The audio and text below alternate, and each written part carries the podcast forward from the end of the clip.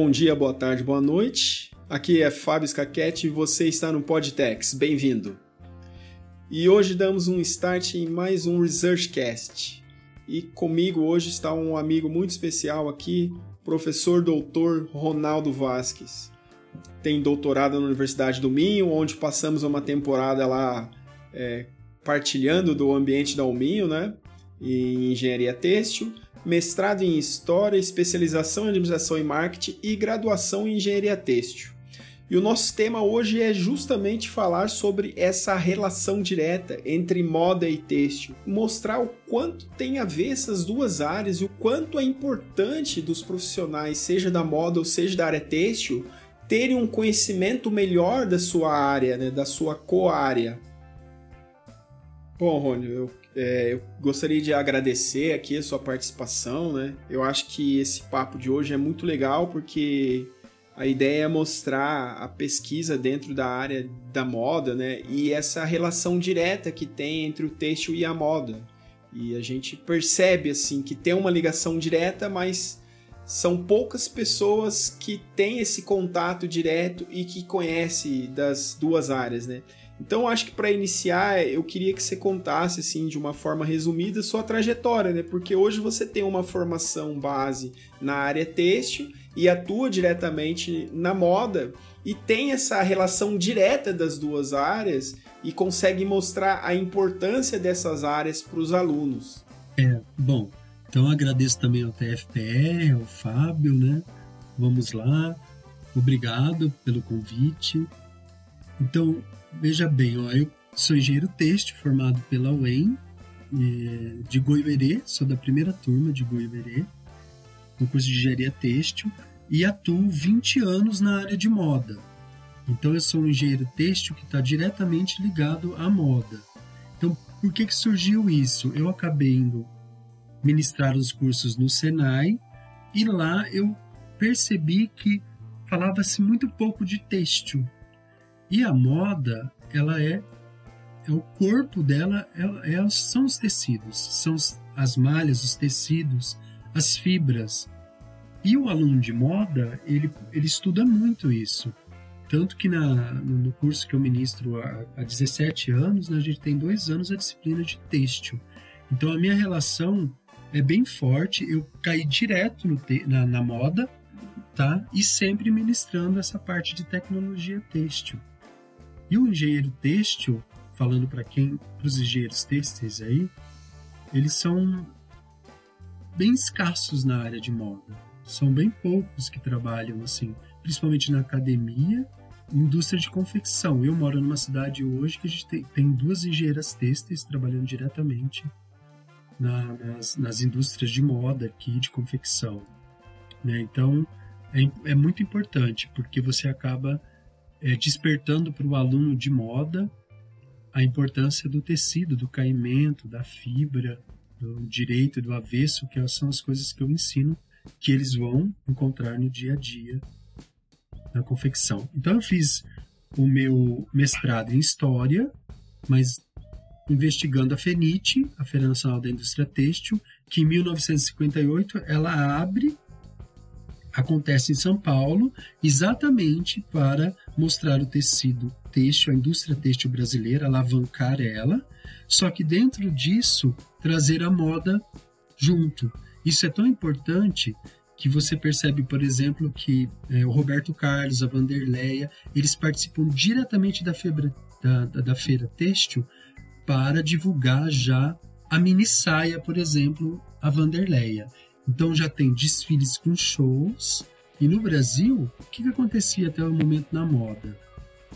As casas fechadas, as mesões fechadas, que eram poucos, Rio e São Paulo, e a feira vem para popularizar e trazer a moda. Quem que traz a moda para o Brasil? A indústria têxtil, a Ródia. A gente conhece muito bem a Ródia.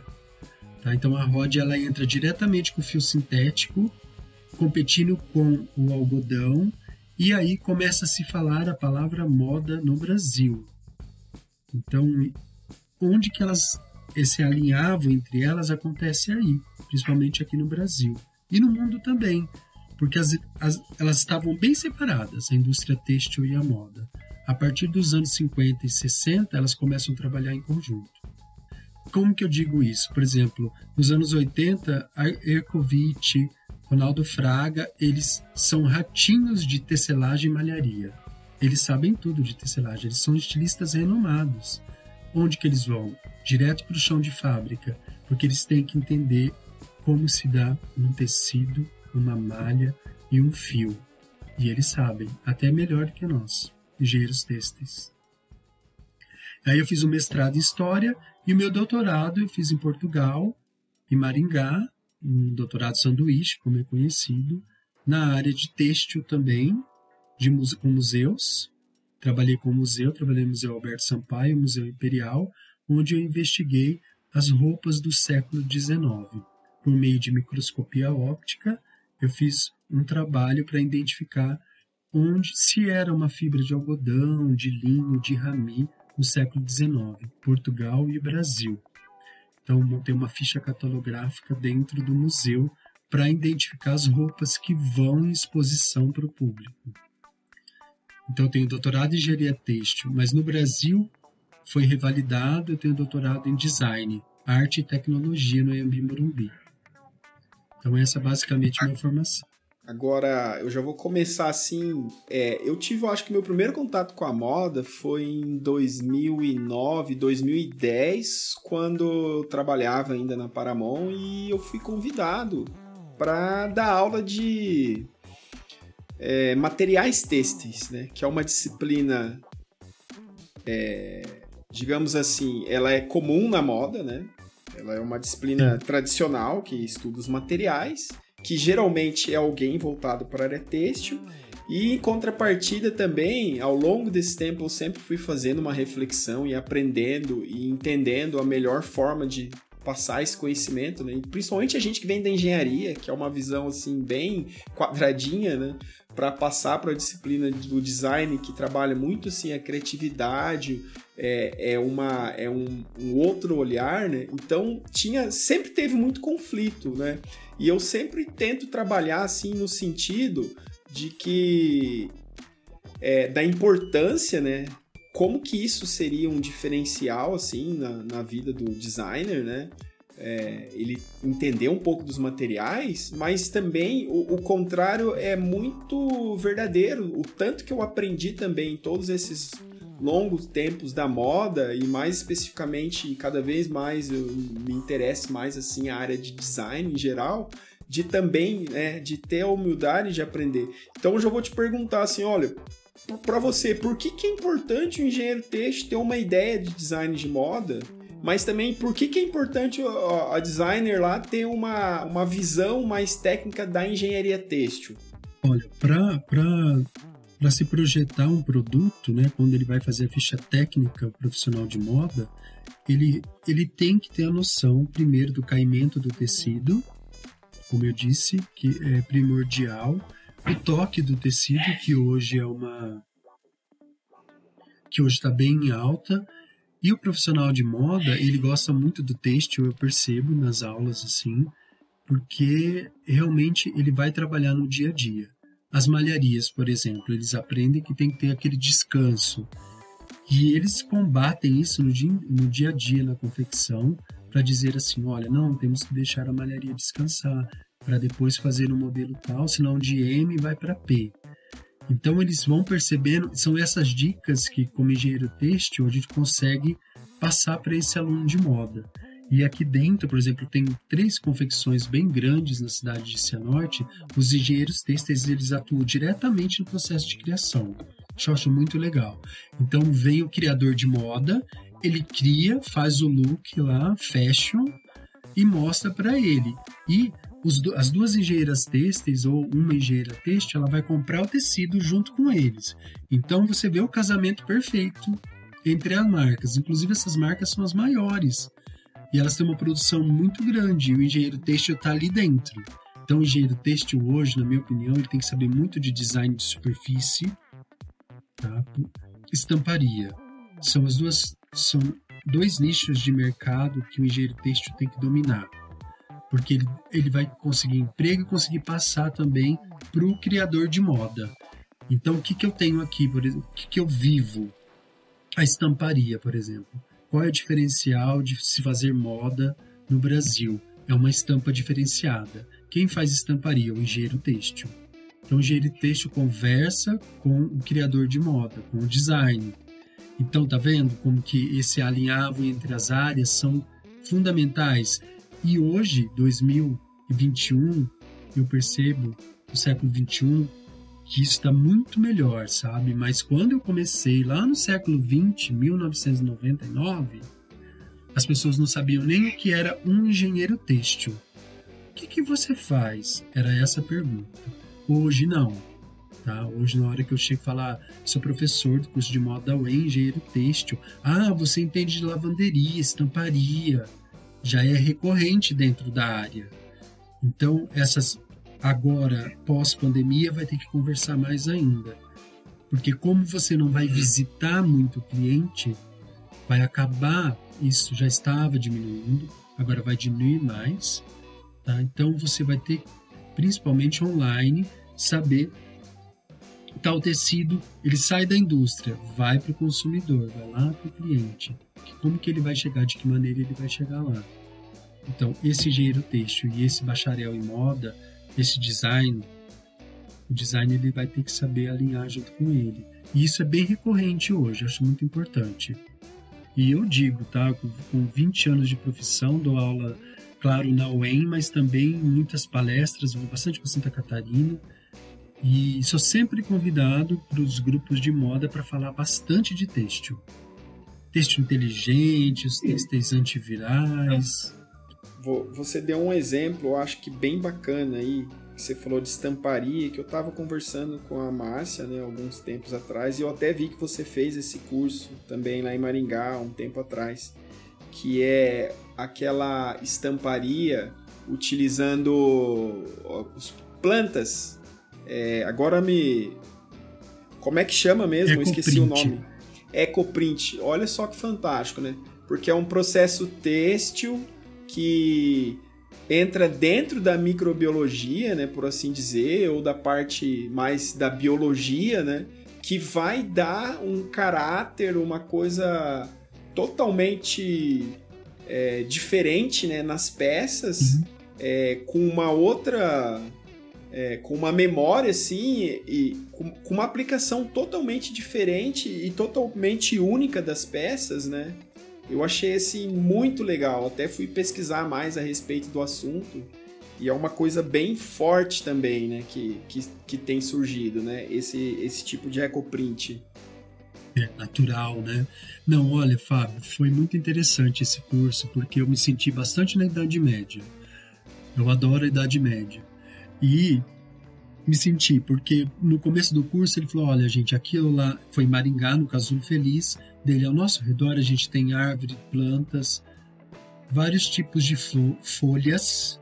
Eu quero que vocês, era o grupo de pesquisa, que eu tenho o Gemotex e a Tecidoteca, os dois projetos que eu e o Fabrício lideramos aqui. Aí, vai nós, de avental, procurar as plantinhas, tudo que a gente queria dar é feito no tecido, ou na camiseta ou no vestido. Aí coloca isso e faz essa ecoprint composta. Pega esses naturais, tem um produto químico, uma solução que o Gustavo ensina a fazer, ele fala tudo, tá? A receita, ele não esconde nada. Ele fez esse curso e colocou o nome de ecoprint composta, porque ele coloca um tecido em cima do outro. Uhum. Só ele sabe fazer isso no Brasil. Aí sabe onde ele fez o curso? Na Alemanha. Que legal. É um curso alemão. É. E eu formo turmas para ele sempre, sabe? Tinha formado a segunda turma, daí veio o Covid, mas eu ia formar, eu ia já falar com a UTFPR, com todos vocês, com a Carol, com você, com o pessoal que quisesse fazer, alunos também, porque ele fecha 10 turmas e é um curso incrível. Tá? Então a estamparia natural, mas muito em alta agora pequeno produtor, eu estou falando isso, pequeno uhum. produtor agora, ele vai ser forte na moda. De uma, de uma forma geral, até uma curiosidade minha, mas eu vejo sim que, que cada vez mais parece que tem aumentado a demanda por um design assim mais autoral, Claro, as grandes marcas continuam vendendo horrores, o Magazine e tudo mais, mas eu também vejo crescer muito, assim, não sei se talvez o Instagram também trouxe uma visibilidade maior para esses produtores de moda menores, né? Então hoje é, eu vejo, assim, por exemplo, aqui do nosso curso do design de moda que tem a Pucarana. Então o pessoal começa a desenvolver o curso e dali a pouco você está trocando ideia com eles assim, fora de aula, e aí você descobre que eles já têm uma marca, que eles já estão trabalhando o mercado com isso, que eles já estão aprendendo ali. É, é, muito legal porque eles estão aprendendo na prática o curso e já estão empreendendo ao mesmo tempo. E aí, às vezes, você vai ver, eles já estão bem impulsionados, assim.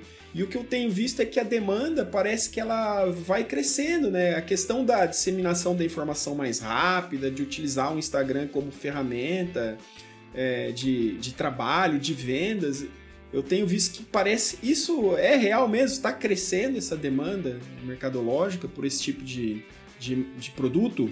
Sim, está bem alta por. Assim, tem dois motivos. O primeiro motivo, que é, eu considero o principal, é que o fast fashion, o Junacal, o design Junacal já disse que o fast fashion vai acabar. Eu acho meio forte falar que ele vai acabar. Eu acho que ele vai diminuir fast fashion ele vai diminuir porque é, essa geração millennial, essa próxima geração, a Filipa, por exemplo, ela não vai comprar de magazines, ela não vai comprar uma roupa que é descartável, que faz, que vai fazer um teste que tem a mão escrava, ou que vai comprar uma maquiagem que faz teste em animais. Isso já vem de uns 5, 6 anos crescendo. Eu percebi do meu aluno da UEM, a maioria do meu, eu falo a maioria mesmo, estou falando uns 70% é vegano ou vegetariano hoje aqui em Cianorte. Isso é, isso é, é, é, é interessante, porque quando eu fazia as disciplinas de projeto, eu sempre trabalho materiais têxteis voltado para um projeto de um produto com base têxtil.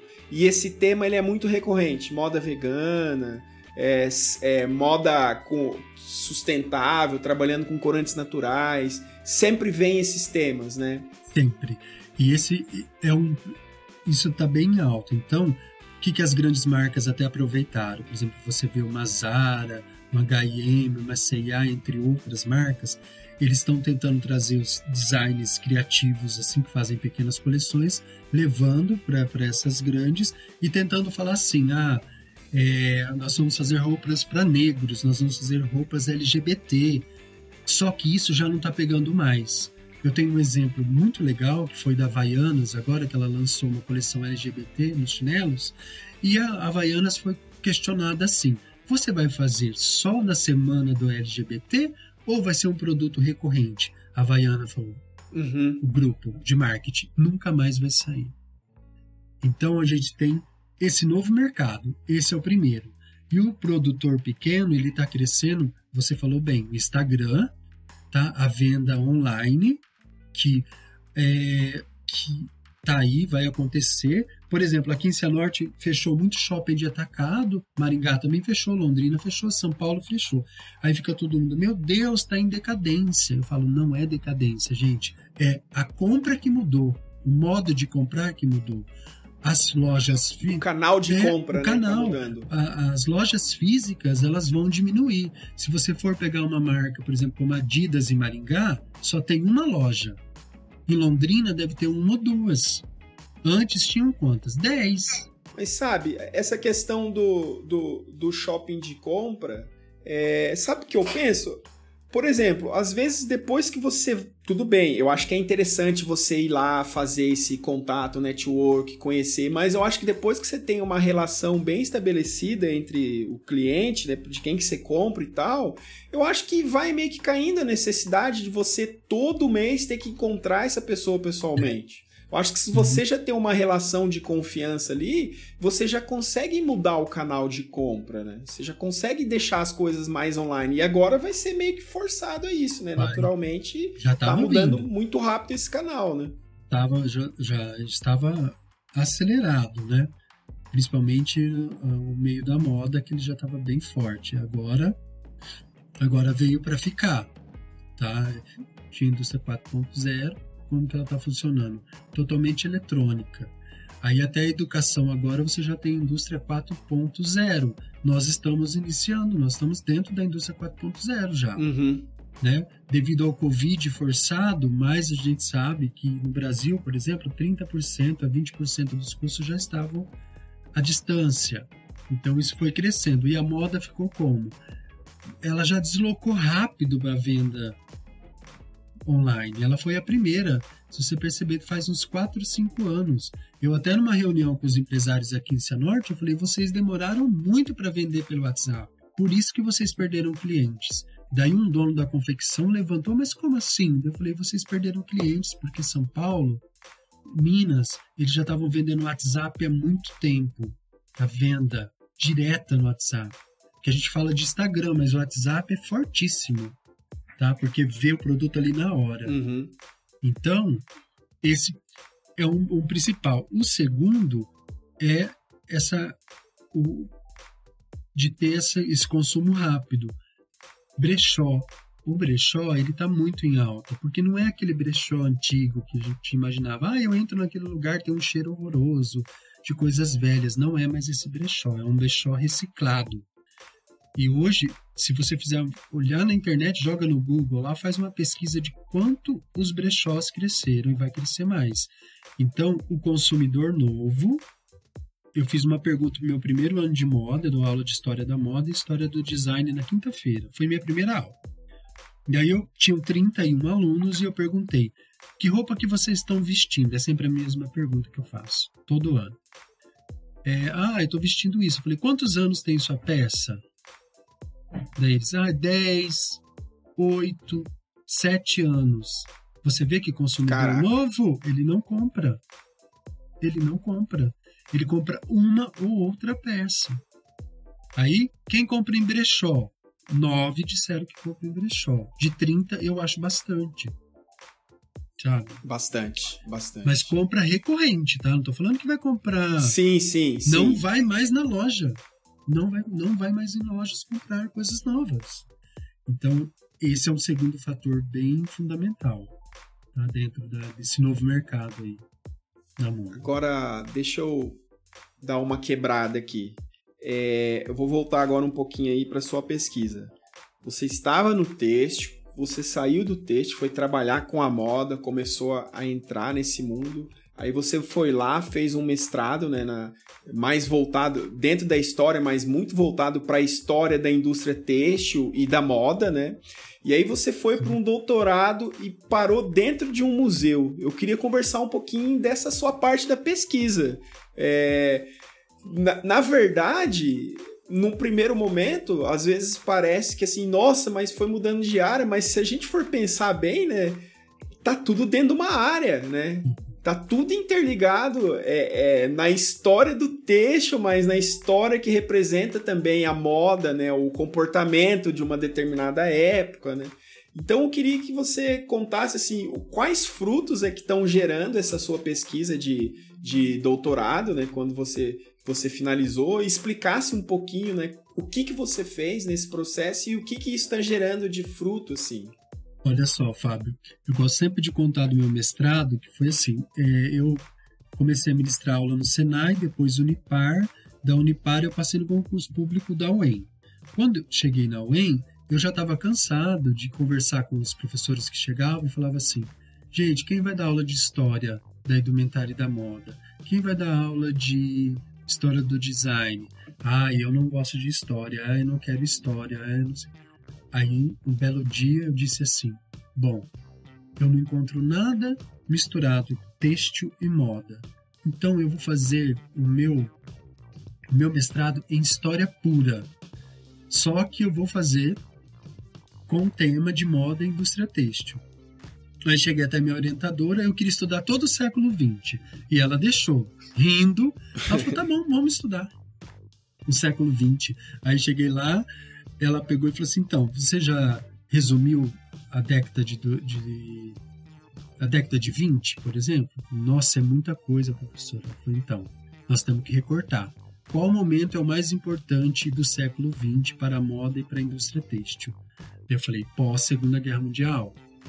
Então, seu recorte vai ser 45 até 60. Depois a gente vai e afunila para 60. E aí que eu fui estudando. aí fui afunilando tal. E eu não encontrava, e como engenheiro têxtil, eu não encontrava nenhum livro de história na época, tá? Isso 2009, 2010, uhum. que dizia, que falava exatamente assim, que a moda estava junto com o têxtil. Não encontrava. Aí eu fiz umas apostilas na época, eu lembro de fibras, tecidos, fiação. Minha primeira prova, eu dei uma prova para meus alunos de moda, jamais eu esqueci, de fiação. Olha, cálculo de fio para aluno de moda. Nada a ver. Aí foi uma única vez só. Fiz o mestrado em História, daí culminou no meu livro, A Indústria Têxtil e a Moda Brasileira nos anos 60. Foi uma investigação que eu fiz com as... Eu li 3 mil atas na, na Avenida Angélica, em São Paulo, onde tem um encontro dos produtores têxteis, engenheiros têxteis, donos de, de indústrias têxteis, toda quinta-feira na Angélica até hoje. Só que as atas são guardadas, daí eu consegui pegar as atas dos anos 60, com luva, máscara, eu sempre usei luva e máscara. Entrei no arquivo deles, fotografei 3 mil atas e comecei a contar a história da indústria têxtil enfervescendo nesses anos 60. Daí consegui, depois de tudo, fazer o meu livro né, sobre esse assunto. Aí quando foi para o doutorado, que daí fomos convidados, saiu aquela bolsa, aquelas coisas para estar fazendo doutorado lá em Portugal. E aí eu falei, gente, eu não sei, eu não sei mais química, né, as físicas, eu não tô tão longe do texto nesse sentido, eu só sei o básico para moda. Aí foi me dando uma ideia, sempre gostei muito de museu e nas minhas viagens, tanto no Brasil como fora, eu observava os engenheiros têxteis prestam bastante atenção agora em qualquer museu que eles entrarem. Eu fui para o Museu do Louvre, em Paris. A hora que eu entrei, numa sala gigantesca com linho da época do Egito. Aquilo, eu fiquei deslumbrado, aquele monte de linho da época. Daí estava escrito, sabe como? Linho. Falei, mas que linho que é esse? Que tamanho que tem esse linho? Esse linho vem de que região? Como ele é colhido? Foi feito o que na época com esse linho?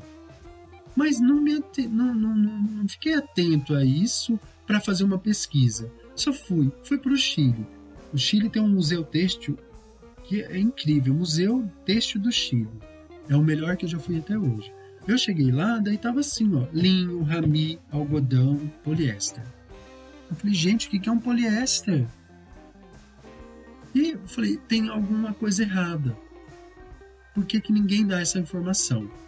E aí fui para os museus. Quando eu chego no Museu Imperial em Petrópolis para investigar a camisola da Princesa Isabel, a meia, a camisola do Dom João, do Dom Pedro I, do Dom João VI, eu fui percebendo quando eu peguei como engenheiro têxtil, olhando as fichas, que tinha tecido que estava seda e era de algodão. Então esse foi o meu trabalho. Aí eu fui percebendo como a gente tem que ter ser inédito, né, pesquisa de tese. Aí levei para o grupo e me aceitaram, né, na verdade na engenharia têxtil, mas eu não ia destruir as provas. Como que eu vou destruir a camisola da princesa Isabel? Né? Ela tá super guardada no Museu Imperial. Até tentei, eu falei para ela, não posso pegar nem um pedacinho para eu ver o fazer um teste a queima. A museóloga não largava de mim assim. Ela, não, você não pode pôr fogo, hein, Ronaldo?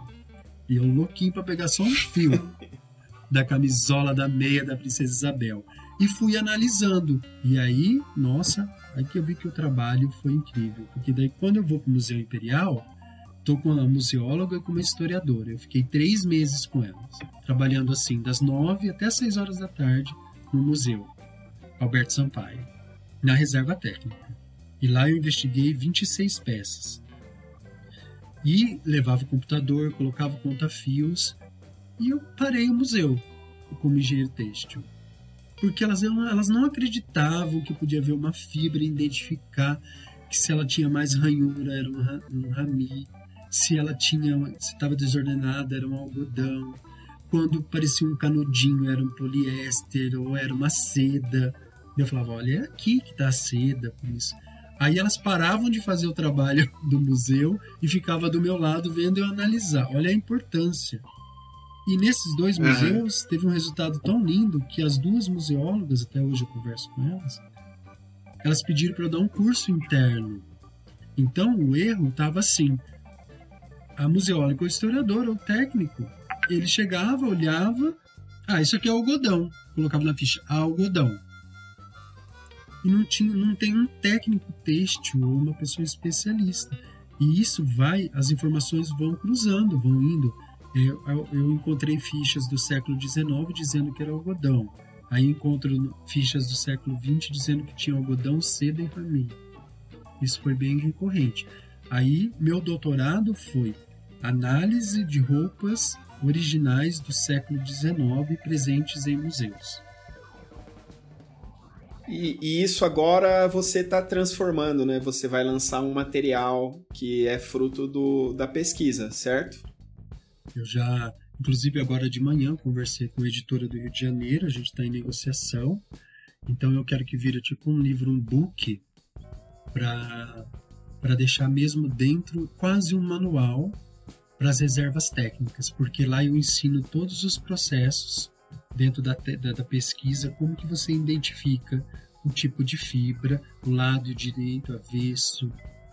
Então foram trabalhados, eu quase dois anos em cima dessas, dessas peças de roupa, tanto no Brasil como em Portugal, e eu optei por pegar bastante roupas que tinham rasgos, ou algum furo com intervenção do tempo, para eu realmente fotografar a fibra de vários ângulos, transversal, tudo mais, longitudinal, transversal, consegui fazer bastante coisa, muitas coisas com esses dois. E aí a ficha catalográfica ficou muito bacana, então eu tenho recebido, olha, só semana passada, dois historiadores, um, de, um português e um brasileiro, atrás da minha tese, e eu não disponibilizei ainda. Entendi. É por causa da publicação, né? É, eu acho que tá certo.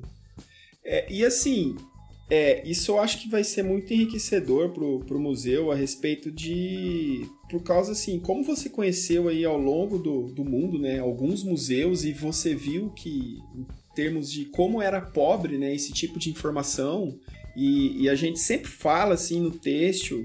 Uh, sobre como o texto ela também é uma área de conhecimento importante, né? Só que ela precisa ser muito difundida, né? E eu acho que isso vem de encontro também. E, e você chegou a ver, assim, se nesses museus, como que era a conservação desse material? Porque você disse que você procurava peças que já tinham, assim, uma ação de degradação do tempo devido a micro-organismos e tudo mais. E eles têm um, alguma forma de preservação desses materiais? Olha, tem. Inclusive, é, o Museu Imperial Brasileiro de Petrópolis tem uma reserva técnica incrível. Tá? Por exemplo, a camisola da Princesa Isabel. Ela está acondicionada num, numa gaveta de alumínio, só que dentro dela ela está com, com não tecido branco. Aí ela tem uns rolinhos de tecido de algodão, todos forrados, assim, que são trocados por baixo do, da, da, da, dos braços da, roupa, tudo para não ter vinco. Elas é assim, um acondicionamento que eu fiquei pasmo assim do Museu Imperial.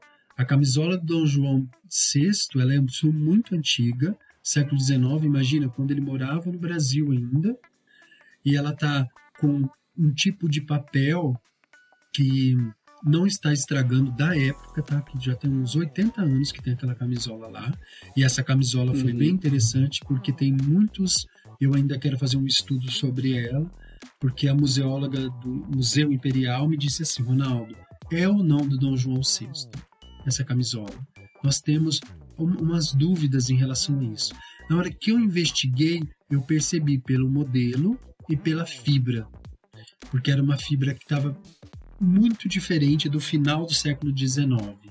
Não que ela estava deteriorando, não. Dava para ver pela grossura do fio.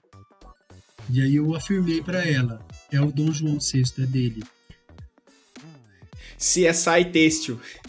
É, você viu? É muito têxtil. E ela, e ela queria saber, buscou. Eu fotografei, ela vai estar no meu livro. A camisola, uhum. eles vão me permitir. Inclusive é legal porque tem uma bata de um escravo que foi encontrado numa fazenda de São Paulo. uma bata incrível que não tem fotografia dela em nenhum lugar, ela não está publicada em nenhum lugar, vai sair como meu primeiro bem original, né? Porque ninguém tem acesso àquela bata. Ela também estava super protegida. Eu tive que entrar com conta-fios embaixo de uma cúpula de vidro, porque ela fica embaixo no museu. Ela fica esticada, com os rolinhos de algodão também. E aí essa bata me intrigou bastante, porque ela tinha um. A modelagem dela era muito diferenciada. Daí, fazendo pesquisa com duas professoras de modelagem aqui, elas já me disseram que é uma modelagem inglesa. Entendi. Que ela veio da Inglaterra, o tipo de modelagem. E aí eu fico me perguntando sempre: quem fez essa? Quem costurou? Foi uma escrava. Essa escrava aprendeu como? Ela não foi até a Inglaterra, né? Uhum. Alguém ensinou essa escrava a fazer aquele tipo de modelagem.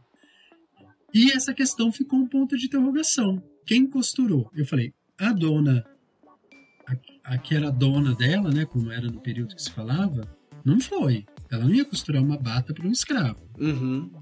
Foi ela mesma que costurou. Que técnicas de modelagem ela aprendeu? Como ela aprendeu? Se não tinha revistas. Que interessante, hein? Tinham poucas. É muito interessante. E aí, as, nossa, as professoras de modelagem piraram, assim, sabe? Vai estar também no meu livro. É uma bata, assim, que eles Aí ela foi feita duas réplicas, uma tá na Alemanha e a outra tá, eu acho que na Inglaterra. Eles vieram para o Brasil, fotografaram ela e fizeram uma réplica. Falei que não tem ela academicamente, tá? Fotos dela assim, mas réplica. Sim, sim. Tem, falando assim, ó, foi essa uma bata de escravo de uma fazenda de São Paulo no Brasil. Eu te perguntei essa questão da, da da manutenção, né? Porque eu me lembro que quando eu, eu fiquei um tempo lá na Universidade do Porto, tinha uma pesquisadora que ela também ela estava fazendo uma pesquisa dela dentro do museu, mas na verdade eles estavam estudando a conservação de peças de madeira no museu, né? Então a ideia era, era, criar um acabamento que protegesse a madeira de, de ataques, né? Que, principalmente o cupim, né? Que destrói uma peça, né? Então tinha, eu achei muito legal. E assim, aproveitando que a gente está assim dentro do museu, né? Como, o que, que é a moda, assim, a relação da arte com a moda? E o que, primeiro assim, né? O, qual, como que a arte se relaciona com a moda e o que, que é a moda em si? Eu pergunto isso porque por ser uma pessoa assim de fora, né? E, e aprendendo esse universo. Olha só, quando se fala de moda, né? A gente primeiro precisa entender como que se deu o vestuário. Então você começa lá na, no tempo das cavernas, né, onde você vai na pré-história, na verdade, na antiguidade ali oriental, que eles vão começar a usar peles de animais, né? Vão lá, matam um animalzinho, comem, mas também começam a usar, por intempéries climáticas, o frio, começa a se colocar essa roupa no corpo. Então ela é um vestuário, é uma, uma roupa. Aí depois disso você vai para Grécia, para Roma, onde eles começam já, a tecelagem já está bem desenvolvida, né, os teares já estão bem desenvolvidos, e começa a se fazer roupas, ainda roupas. Né? Então todo esse processo de vestir, existia quase só um tipo de roupa, tanto para homem como para mulher, um modelo, digo assim, né? um tipo de modelo, e aí chegamos na Idade Média. Dando esse salto por aí, para a gente resumir bem, você chega na Idade Média. Aí no final da Idade Média para o Renascimento, você vai ter o, a, a, a Idade Moderna, né? a Idade Média para a Idade Moderna. Mas no final da Idade Média, começa-se os burgueses a terem muito. ganhar muito dinheiro mesmo, ter posses, começam a ganhar títulos. E a nobreza, aquela nobreza que está dentro do castelo, reis, rainhas que estão lá dentro e todo o seu clero, seus sectos, né? Por exemplo, a, a Imperatriz Teodora, ela tinha 112 sectos, 112 pessoas só para ensiná-la a falar o espanhol, para falar, para comer, para desenhar, para tudo isso. Estavam lá dentro. E essa burguesia com muito dinheiro começa a copiar as roupas dessas pessoas, dos nobres. Os nobres, não gostando, começam a fazer outras roupas. E essas roupas vão cada vez sendo, um período de curto, de tempo, fazer girar, começa a girar, ficar cíclico. E aí que surge a moda. A moda surge porque acontece a cópia. Daí a gente tem um grande amigo, né, Fábio, que é o Humberto. O Humberto, doutor Humberto, de Fortaleza. O Humberto, o estudo dele de mestrado e doutorado é sobre cópia. Onde começa a moda? Com a cópia que os burgueses faziam dos nobres. E aí começa-se a falar de moda. Antes disso, você tinha indumentária e vestuário e roupas, roupas para vestir. O que, que é a moda? A moda ela é totalmente efêmera, ela é cíclica, ela é um sistema. É, por exemplo, Roland Barthes, que é um sociólogo, escreve um livro muito bom que chama O Sistema da Moda, ele fala, por exemplo, que a moda tem três tipos de linguagem. Uma moda que você pode ver numa revista, você vai lá compra uma revista, uma Vogue, aí você olha a capa, você vê uma menina vestida, uma modelo vestida com, com um macacão. Ele diz que esse é o primeiro vestuário. O segundo vestuário seria o que está escrito embaixo. Ela veste um macacão na cor azul, com flores vermelhas, com o zíper tal, com o botão tal. Esse é o segundo vestuário, é aquele que você lê. E o terceiro vestuário para ele é o que você veste, que seria a modelagem, a mulagem que está no corpo. Então veja bem, a moda está dentro disso tudo, dentro de um sistema. Quem disse isso foi Roland Barthes. E junto com ele você tem o Lipovetsky, que é outro francês, os franceses dominam tudo, que diz que a moda é efêmera. Então ele, é, essa fala é dele, né? Então o que, que a moda em 21, no século 21 agora, ela continua cíclica, mas olha a mudança que uma pandemia nos fez e nos, já estava nos fazendo. Uma coleção geralmente ela tem seis entradas: verão, alto verão, inverno, alto inverno, entre outros nomes. Agora, segundo um relatório inglês da McKay, que são é, uma média de 29 mil consultores tá, que estão no mundo inteiro, já fizeram um relatório. Que, que, qual vai ser a tendência das indústrias de moda? Vão ter duas entradas só: verão e inverno. Inverno e verão. E o verão vai ser feito no verão e o inverno vai ser feito no inverno. Olha a mudança que a moda tem. Eu vi uma coisa interessante sobre isso também. Teve uma live com com alguns representantes aí das maiores empresas de denim que a gente tem aqui no país, né?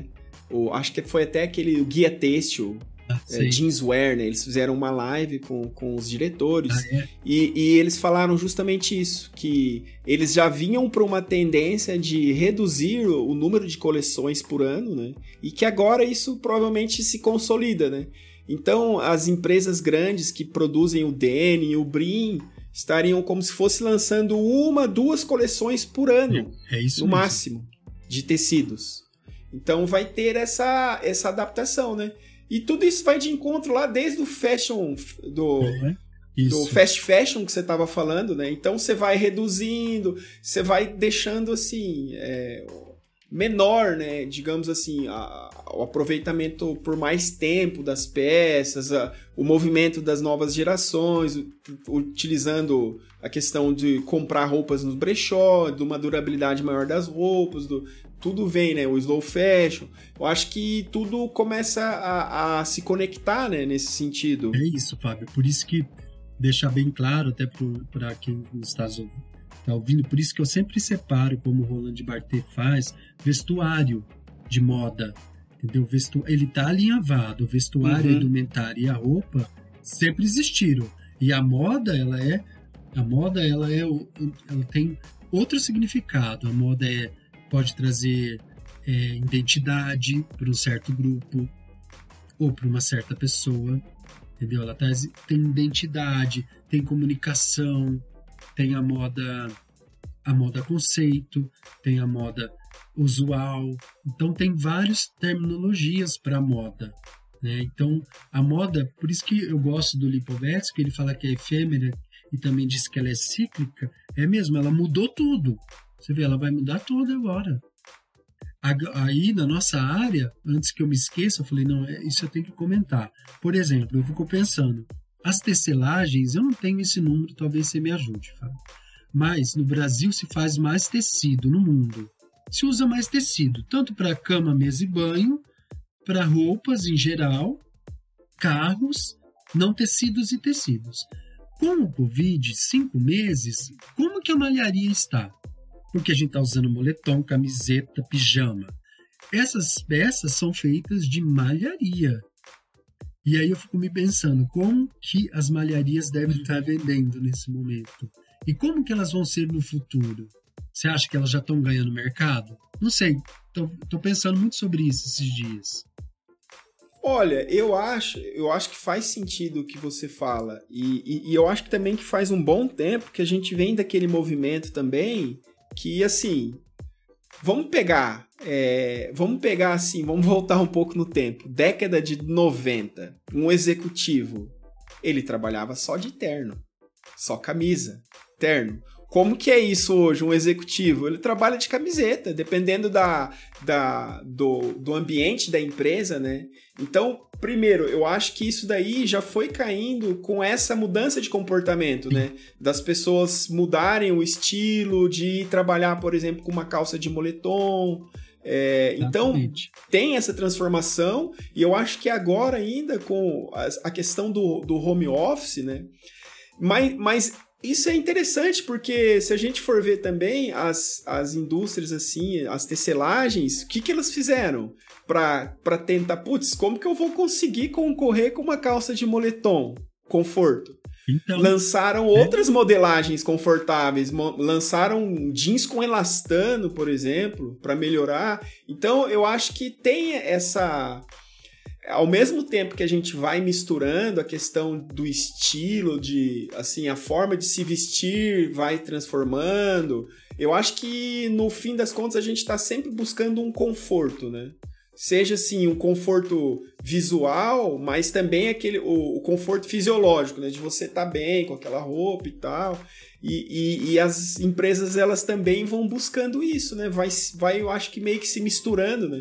Agora vai, não sei, né? Vai ter que ver ao longo do tempo o que, que vai acontecer, né? É, em termos de incremento de mercado. Eu, eu, eu não conheço ninguém que está em malharia, nas malharias grandes de Santa Catarina, por exemplo. Assim, queria até perguntar qual que é o fluxo, porque a empresa que eu trabalhei de não tecidos em São José dos Pinhais, ela já trabalhava 24 horas, ela deve estar trabalhando acho que 48, porque ela já vendia Agora absurdo. com a demanda, né, dos Você imagina o quanto ela médicos tá e tudo mais. Né, o quanto que ela não está produzindo, falar nem de venda, de produção uhum. mesmo, quanto que ela não está produzindo.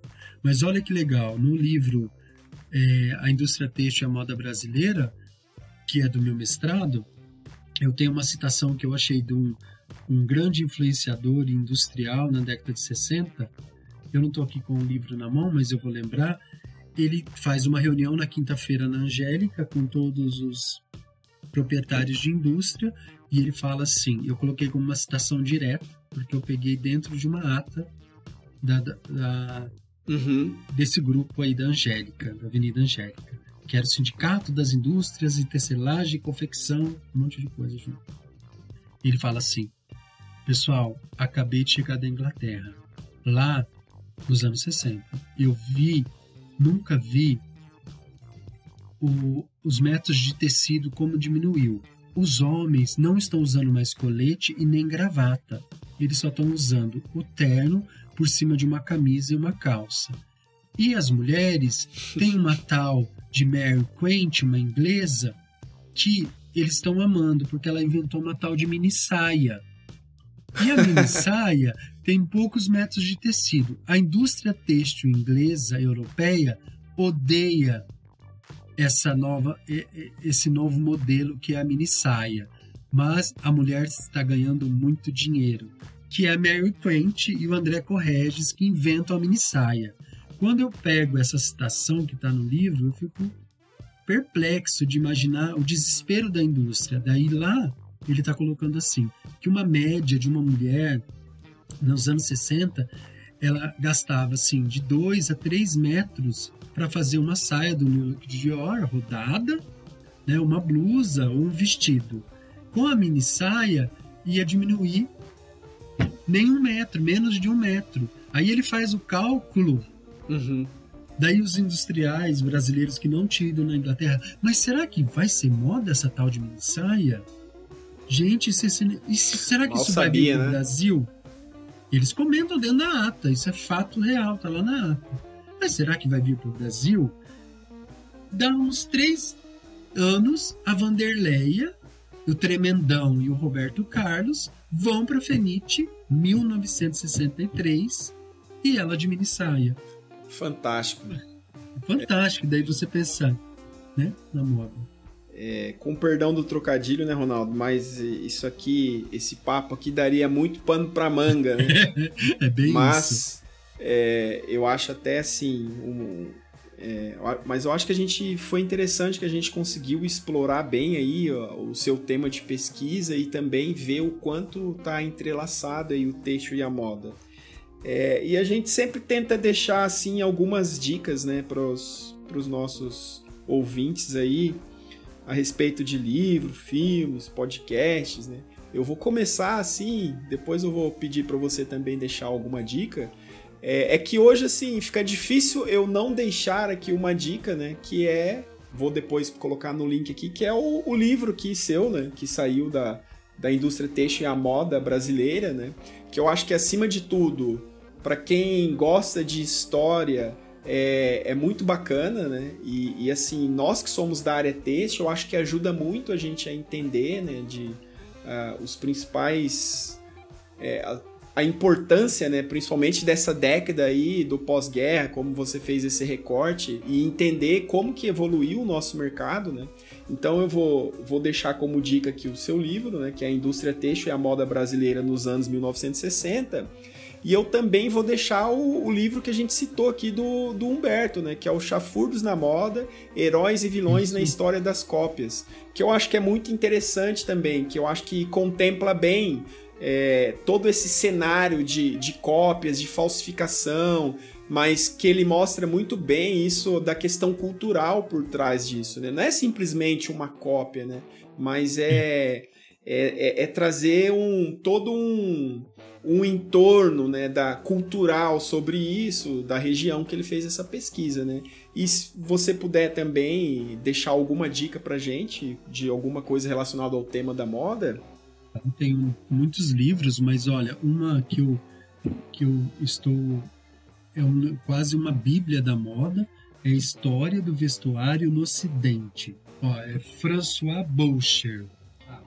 Esse livro, então, ele tem tudo, desde o começo do vestuário até a transformação da moda e vai até o 20, até o século 20. Tá? é uma Bíblia. Ele é, ele é meu. Eu não fico sem ele. Tá, aqui, tá, tá até aqui perto de mim. Um outro livro que eu acho que é bem atual é História da Indumentária e da Moda, da Antiguidade aos Dias Atuais. É um livro muito bom. E para quem quiser saber mais, além da indústria têxtil e moda brasileira, que é o meu livro, que o Fábio já falou, tem um também que é uma bíblia também, História da Moda no Brasil, do João Braga. Um livro que eu trabalho, eu dou aula de História da Moda no Brasil e eu trabalho muito esse livro. História da Moda no Brasil, João Braga e Luiz André do Prado. Ó, um outro também que eu gosto, que eu trabalho, para quem trabalha com moda, que eu acho bem legal, é Tudo sobre Moda, que assim é um livro também bem bacana da é Marnier Fogg, M-A-R N.I. Fogg. Tudo sobre moda. Daí a, a autora é editora geral. Esse livro também é bem gostoso, até para quem não é da área. É um livro assim que dá para se comprar e abrir a página e ler. Ele fala bastante coisas. Eu, eu, gosto, eu gostei muito porque ele trabalha indumentária japonesa, chinesa, eu compro esses livros porque eles saem um pouco do métier. Parece que só existe moda na França e na Inglaterra. E isso me irrita um pouco, sabe? Então eu tento procurar muito livro que tá os japoneses não se vestem, os chineses não se vestem, os italianos, então eu busco sempre livros assim, que eu acho que é legal também. Ronaldo, e quem tiver interesse em, em, contactar, como que pode te encontrar aí para tirar mais dúvidas a respeito do assunto, trocar, trocar uma ideia? Olha, pode ser no é, Rony Vasques, arroba, que é o meu Instagram. Eu fico mais no Instagram mesmo, tá?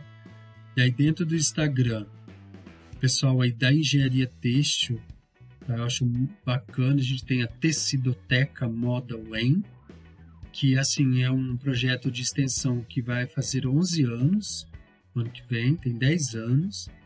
Então lá tem muita matéria sobre moda, tem 46 bandeiras físicas prontas com uma ficha técnica bem bacana, tá? Tá bem legal. E o grupo de pesquisa, que é chamado Gemotex, então é arroba Gemotex também no Instagram. Aí esse tá bem legal porque tem sete lives no IGTV deles, desse Gemotex, sobre as pesquisas que o grupo que nós realizamos, assim, desde fibra da urtiga, kombucha, família imperial portuguesa, Nízia Floresta, primeira feminista do Brasil no século XIX, jeans, tá tudo lá. Eu fiz uma live com cada aluno, eu e o Fabrício fizemos e ficou bem legal assim para as lives têm 50 minutos, tá lá no IGTV para ver, que é bem legal também. Então eu fico sempre nessas três frentes, no meu pessoal, na Tecidotec e no Gemotex.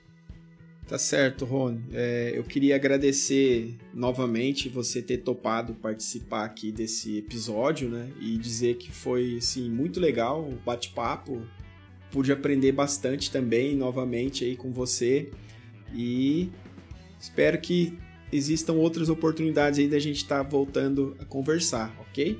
Tá bom, Fábio, obrigado. Abraço para todo mundo aí da capital do Boné, Apucarana, tá? E da UTFPR especiais, a todos os meus amigos aí da UTFPR, que eu conheço muita gente agora.